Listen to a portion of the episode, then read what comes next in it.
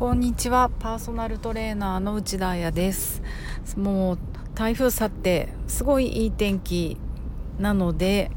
ねきっと各地は大渋滞が予想されていると思います。ね皆さん楽しく週末過ごせるといいですね。でなんかちょっといろいろ事情があって音声が今日あんまり良くないかもしれないのですがお聞き苦しい点は見逃してください。トライしてみます。えー、っとサンフランシスコのお話が、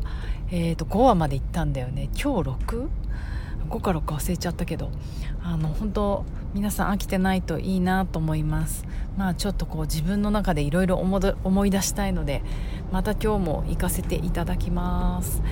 えっとですね昨日は、えーと70人の人たちの前で自己紹介をして魂が縮み上がったという話をしました。まあでもそれが私の結構なブレイクスルーになってあのー、よかった。30代でねまあまあ恥かいといて。そしてえっ、とそうその時にえっ、ともう一個思ったことがあってえー、自己紹介をしたのがね、えーと、ワークショップの後半だったんですね、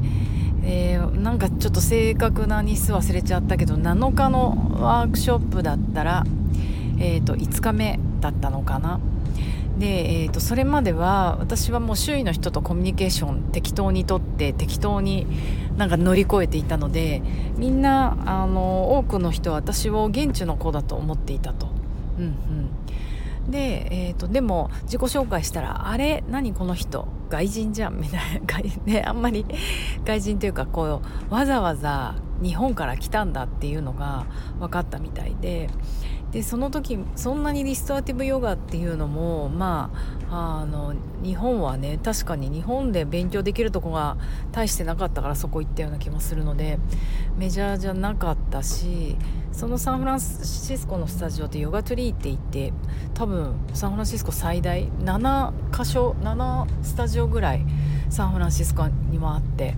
あの巨大なスタジオだったんだけどわざわざそんななんかうん、TT でもないからあ TT というか本当の全米アライアンスの何何何十日もする TT でもないからわざわざ外人来るってイメージがなかったみたいでみんなにこうすごく驚かれたんですねえー、わざわざこのために来たの？みたいな感じで。でまあ私はその海外でワークショップ受けると、まあ、前後に何日か必ずくっつけて自分の夏休みにするから、まあ、全然問題なくって前後遊ぶしと思って。で、えーと、その自己紹介をしてから私がこう異国の子だって分かってからものすごいみんなが優しくしてくれたんですね。なんかあのー、本当たった残り2日しかなかったけども遠くからいろんな人が話しかけてきてなんかあのあの店行った方がいいよとか今美術館であれやってるからあれ見たらどうとかなんかこうまあ日本好きな人ってねどこの国行ってもいるもんでなんか日本のこと聞かれたりとかあとそうそうあのやっぱりみんながねこうケアしてくれるんですよね。こうこのこの子大丈夫かしらってきっと思ってくれてて。なんかねそれを見て思うのはもうやっぱりね一番初めに初めの日に恥かいとけばよかったと思って1日目に自己紹介したら7日間みんなが私をケアしてくれたわけじゃないですか。そうなんだよね。なんかなんかこううまくやり過ごす癖があってこうしれっと過ごしちゃうんだけどやっぱりこう人に弱みを見せるとかなんかそういうことってね30代の時とか特にできなかったんですけど本当あのねそうなんですよ。私どちらかというと、まあ、幼少時一人っ子だしみんながお世話して幼少っていうかねお世話してくれるキャラでなんかこうあと怒られキャラだったから先生に。あのあれだったりなんか大人になったら急にこういろいろしっかりしなくちゃと思ってちょっと頑張ってたけどあやっぱこっちでいいんだなと思ってこんなみんながお世話してくれるなら恥かいとこうっていうか恥じゃないでもう素のままでいようと思ってあの思いました。あの時早いうち自己紹介して自分を本当の自分を晒しとけばよかったなって思いました。でその時にえっ、ー、とあのどこどどのどこ住んでるの？どどのどこにホテルなりアパートメントなり借りてるのって言われてで私サンフランシスコに行くと,、えーと、そのその前のジャイロトニックの時も TT 取りに行った時も泊まる場所が決まっててそのエリアってテンダーロインって言われる場所なんですね。でなぜそこかというともう一言で言うと安いから。サンフランシスコってあのきっと今もですよね。その10年前は全米一下手したら物価だったかななんか土地かなんかが高くってまあそこそこお金かかるんですよね。まあ分かんない。今のブルックリンほどじゃないかもしれないけど。でやっぱホテル代1人で泊まってるとなるとすごく高くってあのちょっとでも節約したいなと見ると格段にこう安くなるエリアがあってまあいいやそこでと思って撮ってたんですけどえっ、ー、とね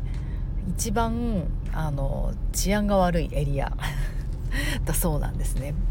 で私はなんかちょっとやっぱりそのすごいブラックミュージックとかあのそういうの好きだしジャマイカ行ったりいろいろ旅行してるのであんまりその黒人さんとかもあの、まあ、スペイン人も何も人種が何だろういっぱい入り組んでる方が自分も差別受けないし楽って思っちゃうタイプだったり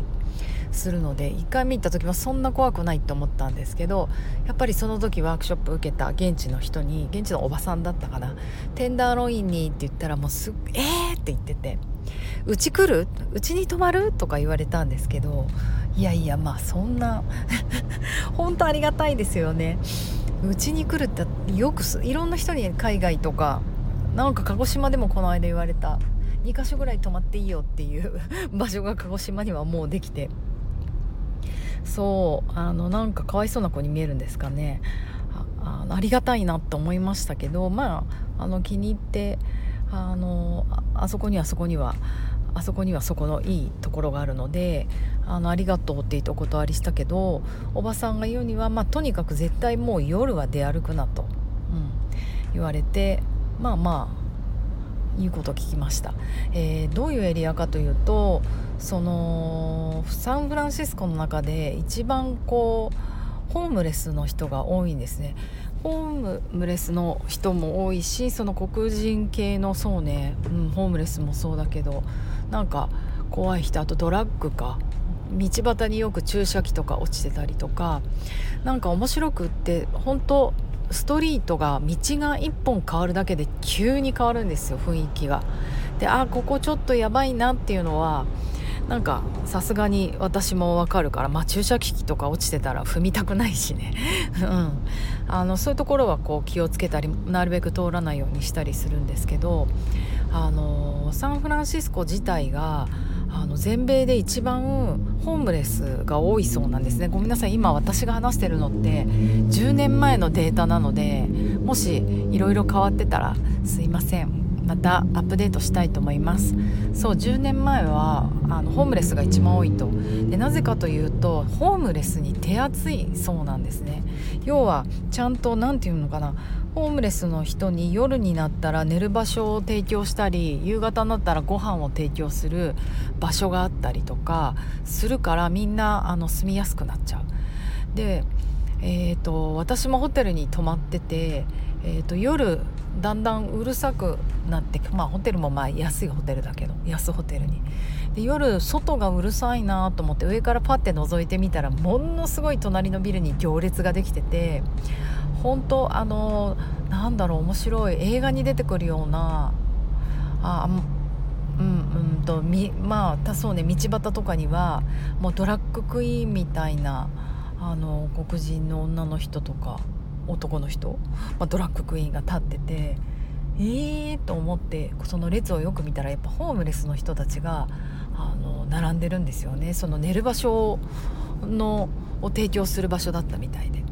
だからなるほどやっぱりあのいっぱい集まってくるんだなって思ったりしました。でもねあのー、そうそう私。5km 以上の渋滞が発生しています。通過に20分ほどかかります。はいはい。えっ、ー、と私あのーそうなんです。その時すっごい荷物を持っていたのでブランケット3枚でしょ？ヨガブロック2個でしょ？ヨガマットでしょ？教科書でしょ？だから本当にあの IKEA のどでかい袋みたいなものにドカーって入れてであとあのほとんどもウェアですよね。ヨガウェアの上にスウェット履いてトレーナー着てパーカー着てみたいなもうダボダボの格好で大きな荷物を持ってたのであの本当朝テンダーロインから 行く時に本当あ私めちゃめちゃホームレスの人と結構変わらない格好をしていると思ってホームレスの方たちあのカートに引いていろいろ荷物を運ぶじゃないですか。だからなんか妙に街にマッチしてあなんか怖くなかった。あのみんなもあ荷物多くて大変そうだねこの子みたいな感じで うまく溶け込んだことができたのであの綺麗な学校してないしテンダーロイン良かったなと思いました。ただなんかねその後 ごめんなさい。誰だったかな？松浦弥太郎さんだったかな？なんかエッセイとか読んだ時弥太郎さんの、うん、若い時にそのサンフランシスコ行ってテンダーロインに行ったみたいな話を泊まってたみたいな話をした時になんか忘れちゃった銃殺とかなんかそういう音を銃の音を聞いたとかなんかそういう経験をしたとか書いてあってあのやっぱり本当に気をつけないと怖いエリアなのかなとは思います。でもなんだろうな面白いなと思ってしまったのはその特にサンフランシスコが。あのヒッピーの方たちもめちゃめちゃいっぱいいるんですよね。しかもねそのヒッピーの子って結構ティーンエイジャーみたいな若い子もいたりしてでまああのヒッピースタイルでいるじゃないですか。だから公園とか行くとおよそ 1km 先八王子ジャンクション左方向はい。新宿方面はい。はいえっ、と左レーンをお進みください。そうヒッピーのスタイルとホームレスのスタイルの区別がつかなくてで公園でなんかあの中華のデリでテイクアウトしたランチを食べてたんですけど刺さって隣のベンチに座って「ちょうだい」って言われて ランチ。もうでも私もすごい疲れて毎日ワークショップとかで。なんか自分もサバイブしてたのでもうなんかお腹空きすぎてあげられないって言ったら「あそっかそっか」って言ってフューって言ってうん今の人はホームレスなのかなヒッピーなのかなっていうぐらいわからない感じのこの混ざり具合が面白いなと思いました。あと朝はそうねこううん、大きな会社とか大きなビルの真下にホームレスの人たちがびっしりあの道で寝てたりするんですよね。それも私も自分が行きたいスタジオの下にいっぱい寝てて確かにね私が動かすのはなんかこうツアリストだし税金も払ってないしそんな権利ないし怖って思ってたらおまりさんがもうやっぱ朝はねおまわりさんの仕事ってそのホームレスの人たちをどかしてことなんですよね。だからおまわりさんが来てくれてあのザザってこうみんなはいはいどいて